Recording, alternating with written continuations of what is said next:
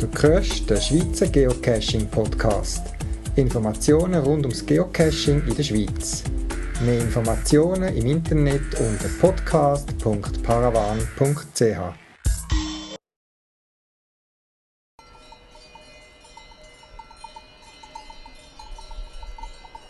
Willkommen zum ersten Schweizer Geocaching-Podcast.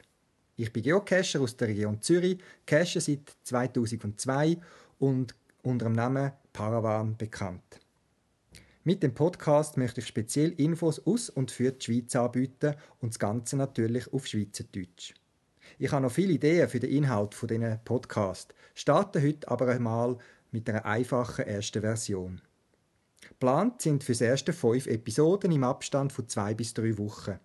Abhängig von euren Reaktionen wird er nachher weitergeführt. Anderenfalls ist es einfach das Experiment gewesen. Ich bin also gespannt auf eure Rückmeldungen.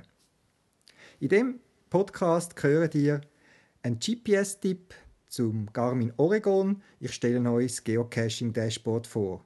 Holt schon fängs euer GPS für, wann es nachvollziehen Ihr hört das Interview mit dem Geocacher Conivo aus der Zentralschweiz.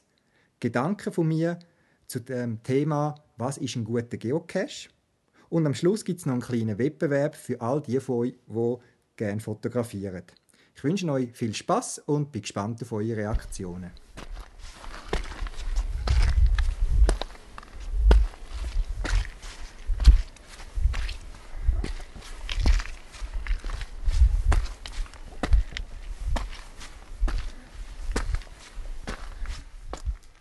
Ich möchte euch auch regelmäßig Tipps und Tricks zum GPS weitergeben, einem Gerät, das wir ja zum Geocachen immer brauchen.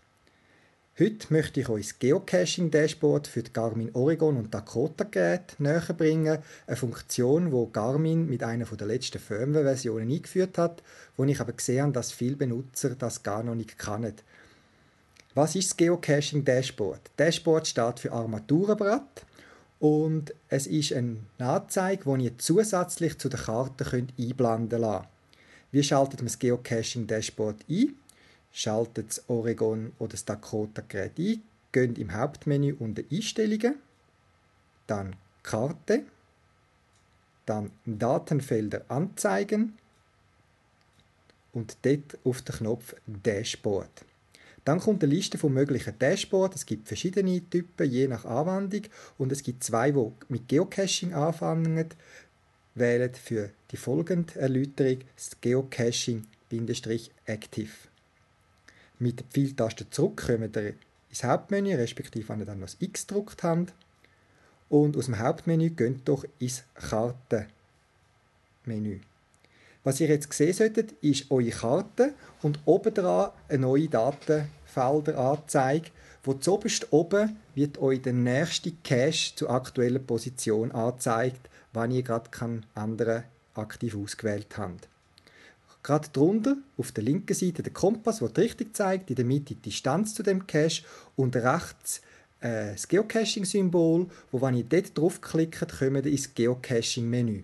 Das hat den Vorteil, dass ihr da aus der Kartenanzeige direkt in die Geocaching-Informationen hineinkommt. Ihr also nicht wie bisher zurück ins Hauptmenü müsst und dann ins Geocaching-Untermenü und wieder zurück zur Karte, sondern man kann direkt aus der Karte die Beschreibung anzeigen lassen, die Logs, die Hints und mit dem Pfeiltaste zurück sofort wieder in die Kartenanzeige.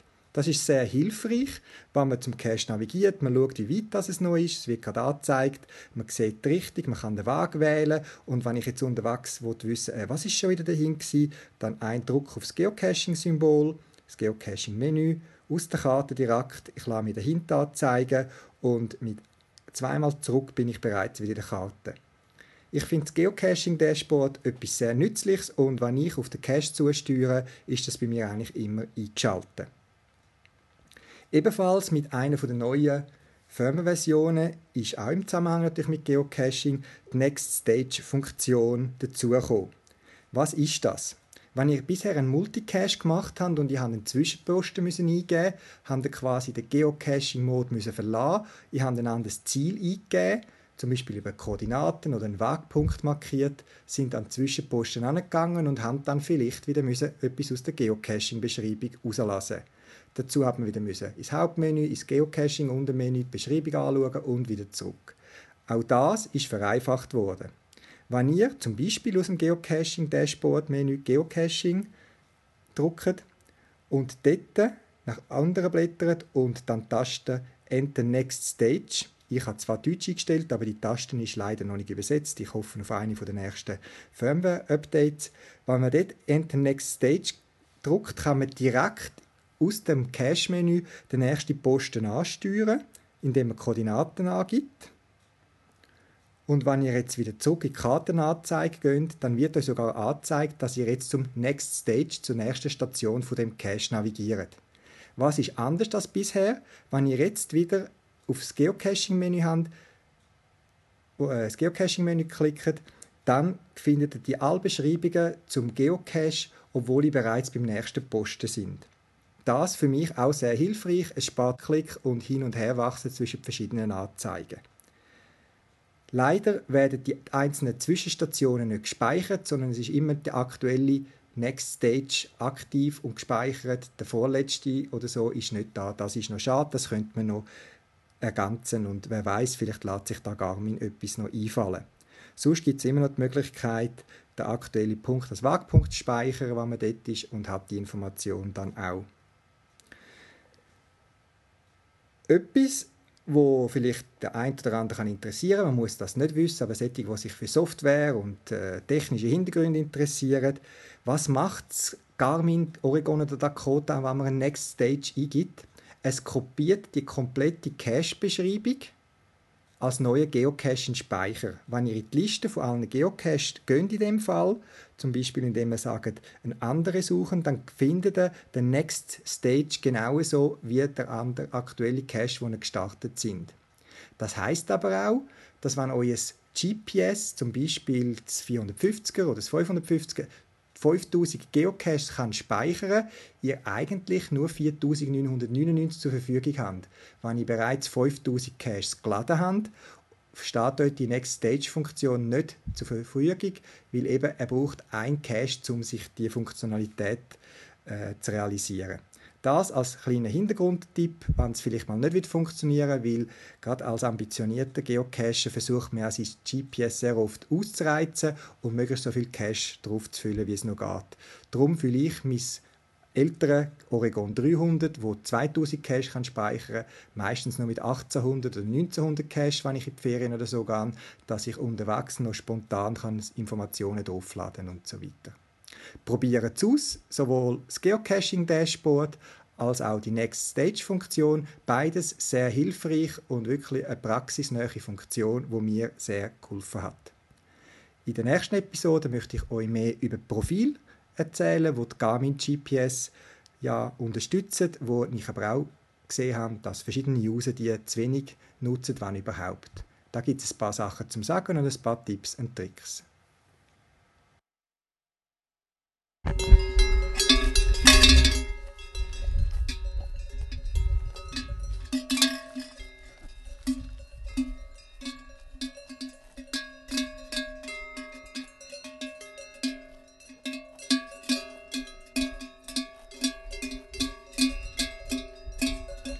Schweizer Geocaching-Podcast sollen auch Geocacherinnen und Geocacher aus der Schweiz zu Wort kommen. Ich möchte um jeder Episode jemanden interviewen, der in der Schweiz geocachen tut. Heute telefonieren wir mit dem Conivo. Conivo? Ja, Sali Conivo. Wer steckt eigentlich hinter Conivo?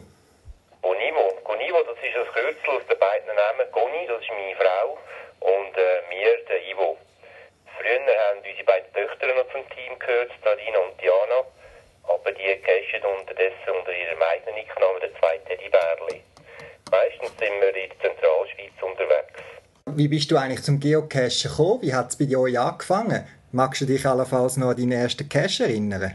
Ja, das war äh, mein Chef, gewesen, der Chef mit dem Nicknamen Weierpark. Äh, der hat im Betrieb äh, die von seinem Cachen erzählt. Er hat bereits ein Jahr schon gecachet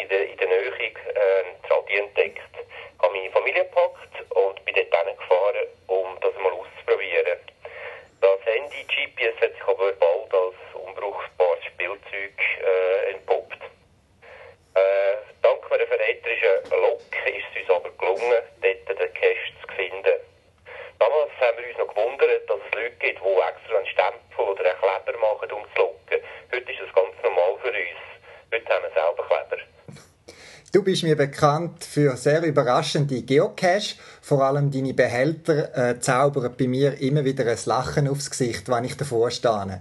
Woher hast eigentlich du deine Ideen und wieso investierst du so viel Zeit für deine Caches?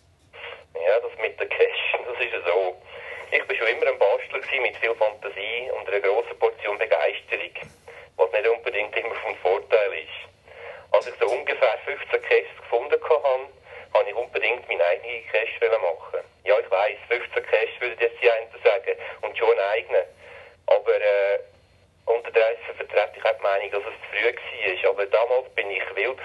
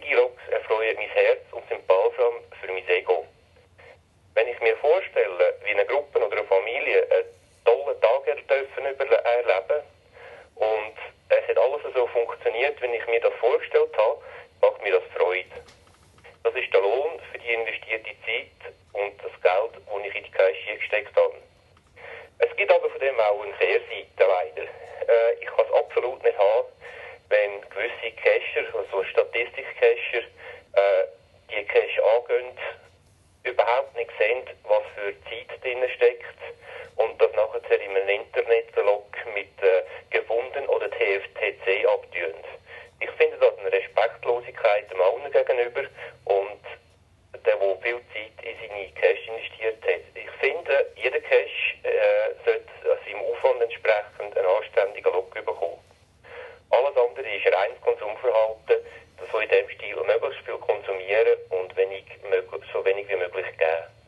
also das kann ich noch bestätigen. Wie gesagt, ich habe einige von deinen Cash, zum Glück noch nicht alle. Ich habe noch ein paar auf Vorrat gemacht und äh, ich gehöre auch zu denen, die wirklich geniessen, wenn ich sehe, wie viel Energie und Ideenreichtum in so Cash drin stecken.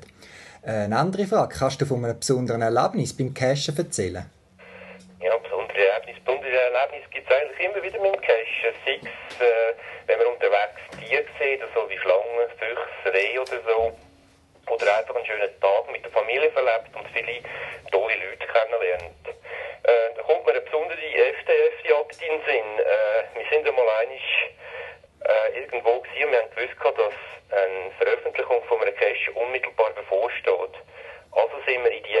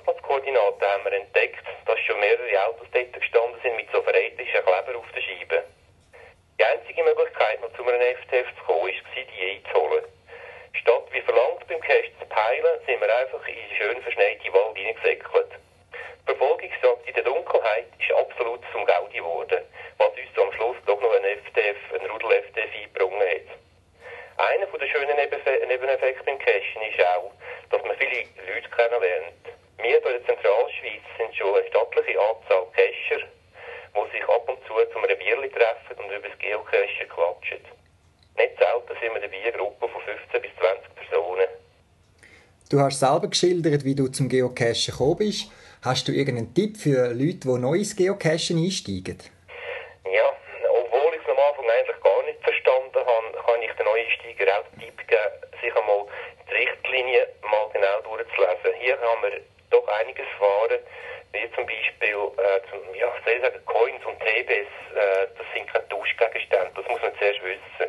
Es ist immer wieder ärgerlich, äh, wenn das Spiel nicht funktioniert, wie es sollte, weil gewisse Leute äh, die Regeln nicht bekannt sind. Ich habe zu denen auch zu denen gehört, das ist aber eher daran gelegen, dass meine Englischkenntnisse äh, begrenzt sind. Auch würde ich empfehlen, dass man zuerst einmal muss schauen wie andere Cache kreiert sind, bevor man einen eigenen macht. Man kann so die eine oder andere gute Idee, aber auch ein schlechtes Beispiel sehen.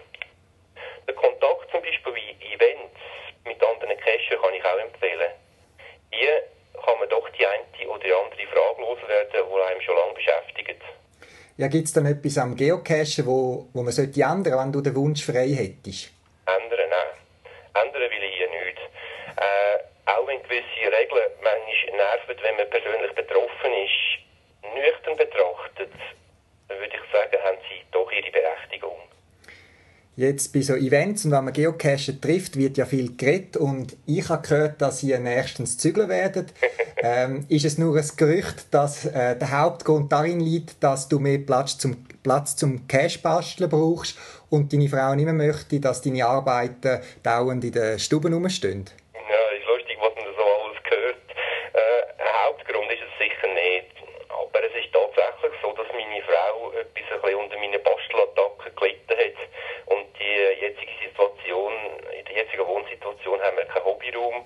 Und da habe ich immer müssen auf Wohnzimmer oder Balkon aus, ausweichen, was manchmal ein bisschen zu kuriosen Situationen geführt hat.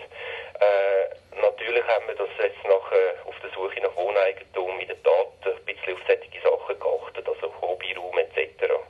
Ja, dann sind wir ja wieder gespannt, was für neue Geocaches du in deiner neuen Werkstatt, Werkstatt dann wirst können da kreieren.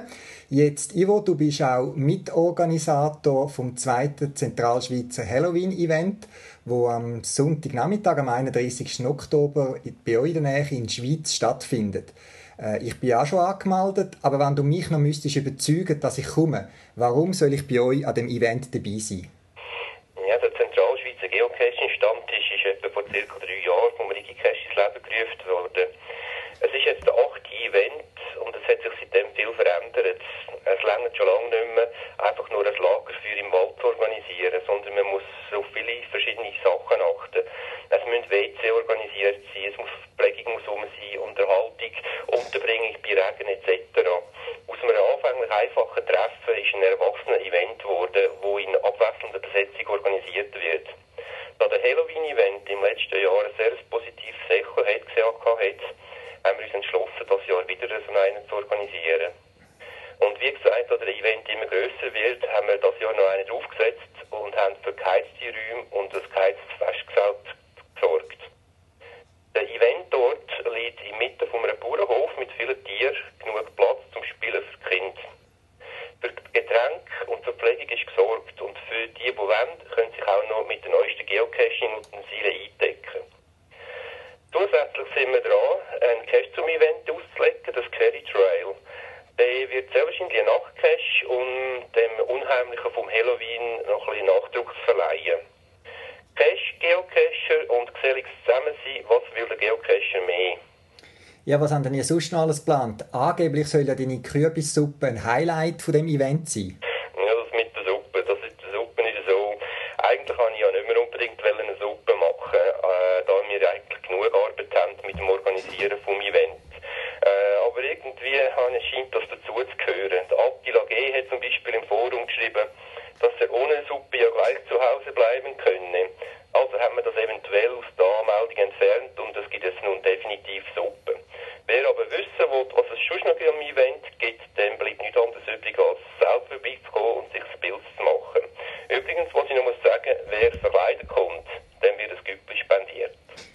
Ja, Conivo, ich bin schon gespannt, dich nicht nur zu hören da am Telefon, sondern dich am Event auch persönlich wieder zu treffen. Vielen, vielen Dank fürs Interview und bis auf bald im Wald oder am Event. Dankeschön, tschüss. Julehu! Gedanken zum Geocaching im Allgemeinen und Geocaches im Speziellen. Vor ein paar Tagen habe ich einen von meinen Geocaches kontrolliert und gewartet. Das heisst, ich bin schauen, ob noch alles in Ordnung ist, ob die Cashbox noch dicht ist, habe ein bisschen Staub und Dreck rausgeputzelt, habe geschaut, ob das Logbuch trocken ist, ob der Schreiben noch tut und habe vor allem den Tauschgegenstand wieder aufgefüllt, dass ein Kind, aber auch Erwachsene Freude macht, wenn sie den Cash aufmachen. Ich habe mich gefragt, was ist es eigentlich, was einem Freude macht bei dem Cash? Oder was ist ein guter Cash? Jetzt, das ist ein heißes Eisen. Da gehen die Meinungen riesig auseinander. Und ich möchte einfach meine Ansicht sagen, was äh, für mich ein guter Geocache ausmacht. Es gibt ein Schema, das ihr euch vielleicht merken könnt. Meine Eisensbruck ist BOG, eine Abkürzung, die steht für Behälter, Ort oder Geschichte.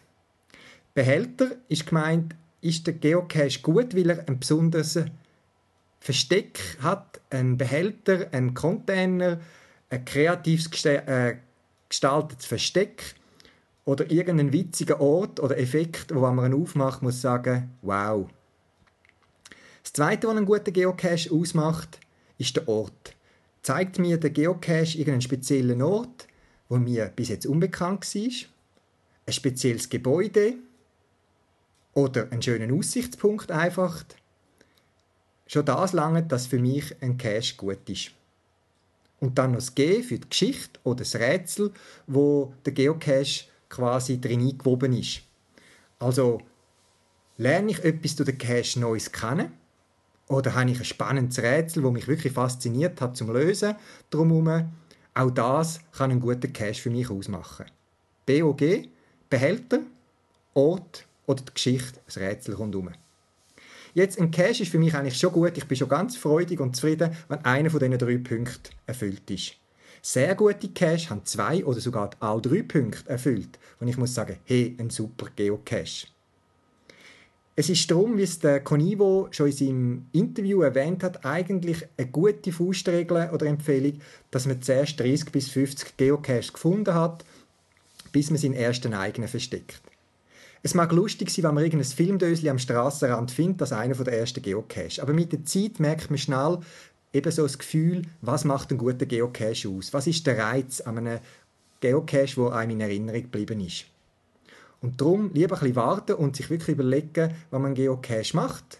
Das ist etwas, was einem wirklich Spaß macht. Auch ich habe diverse Geocaches versteckt und da etwas ausdüfteln. Aber es lohnt sich, der Qualität wegen vielleicht gut zu überlegen und nochmal darüber zu schlafen, ist es ein guter Ort, habe ich einen witzigen, guten, geeigneten Behälter und kann ich das Ganze noch in eine Geschichte einbetten. Ich habe beispielsweise auch einen von meinen letzten Cache, die ich gemacht habe, ich zuerst als mehr oder weniger traditionellen Multicache konzipiert. Ich hatte einen speziellen Ort, wo ich den Final versteckt habe. Ich hatte auch eine spezielle Final-Dose. Ich habe leider nicht zu viel verraten. Und die Zwischenstationen sind schon fix fertig laminiert, wetterfest und parat zum Verstecken. Und an dem Wochenende, wo ich dann parat machen draussen, habe ich einfach das Gefühl gehabt, nein, so Geocache gibt es wie Sand am Meer, da ist nichts Besonderes mehr. Ich möchte mehr bieten und habe alles eigentlich wieder eingestampft, respektive auf die Seite gelegt und drei Vierteljahr später habe ich mit einem komplett überarbeiteten neuen Geocache im Raum Zürich gestartet, wo jetzt auch von der Rückmeldung von den äh, denen, die ihn gefunden haben, eigentlich sehr positiv ist für mich. Es hat sich gelohnt, nochmal darüber zu schlafen, nochmal die paar Punkte anzuschauen. Wenn ihr also einen Geocache planet zum Verstecken, nehmt euch Zeit, schlaft nochmal drüber, überlegt euch, behält gut, Ort gut, Besonderes und eine gute Geschichte rundherum und wenn alles drei erfüllt ist, dann könnt ihr ziemlich sicher sein, das wird ein guter Geocache, wo anderen viel Freude wird machen. Das nächste Mal mache ich mir ein paar Gedanken rund ums Thema Geocache-Behälter. Zum Schluss jetzt noch der Wettbewerb, den ich angekündigt habe. Mich interessieren die Fotos, wo Geocaching in der Schweiz möglichst gut zeigen. Sechs ein Geocache vor dem Matterhorn, ein Geocache im Sannenkutteli, irgendwie ein Cache-Versteck in einem Alphorn oder was auch immer. Interessieren tun mich nicht bearbeitete Fotos, also keine Fotomontage, sondern Schnappschüsse, wie ihr sie gemacht habt, mit einer maximalen Bildgröße von 1200 Pixel. Schickt die doch bis am 30. Oktober 2010 an podcast.paravan.ch. Unter allen Einsendern verlose ich eine Multifunktionslampe zum Geocachen, das heißt eine Taschenlampe mit weißen Leuchtdioden, UV-Licht und einem Laserpointer. Also das ideale Werkzeug für verschiedenste Geocache-Aufgaben. Natürlich geben die mir damit auch das Einverständnis, dass ich die Fotos im Zusammenhang mit dem Podcast brauche, also zum Beispiel auf der Podcast-Seite publiziere. Ja, und das wäre es schon wieder für den ersten Schweizer Geocaching-Podcast. Der nächste ist geplant für etwa den 20. Oktober und Rückmeldungen sind erwünscht per Mail oder noch besser direkt auf der Webseite vom Podcast auf podcast.paravan.ch. Ich freue mich auf eure Rückmeldungen und bis bald im Wald.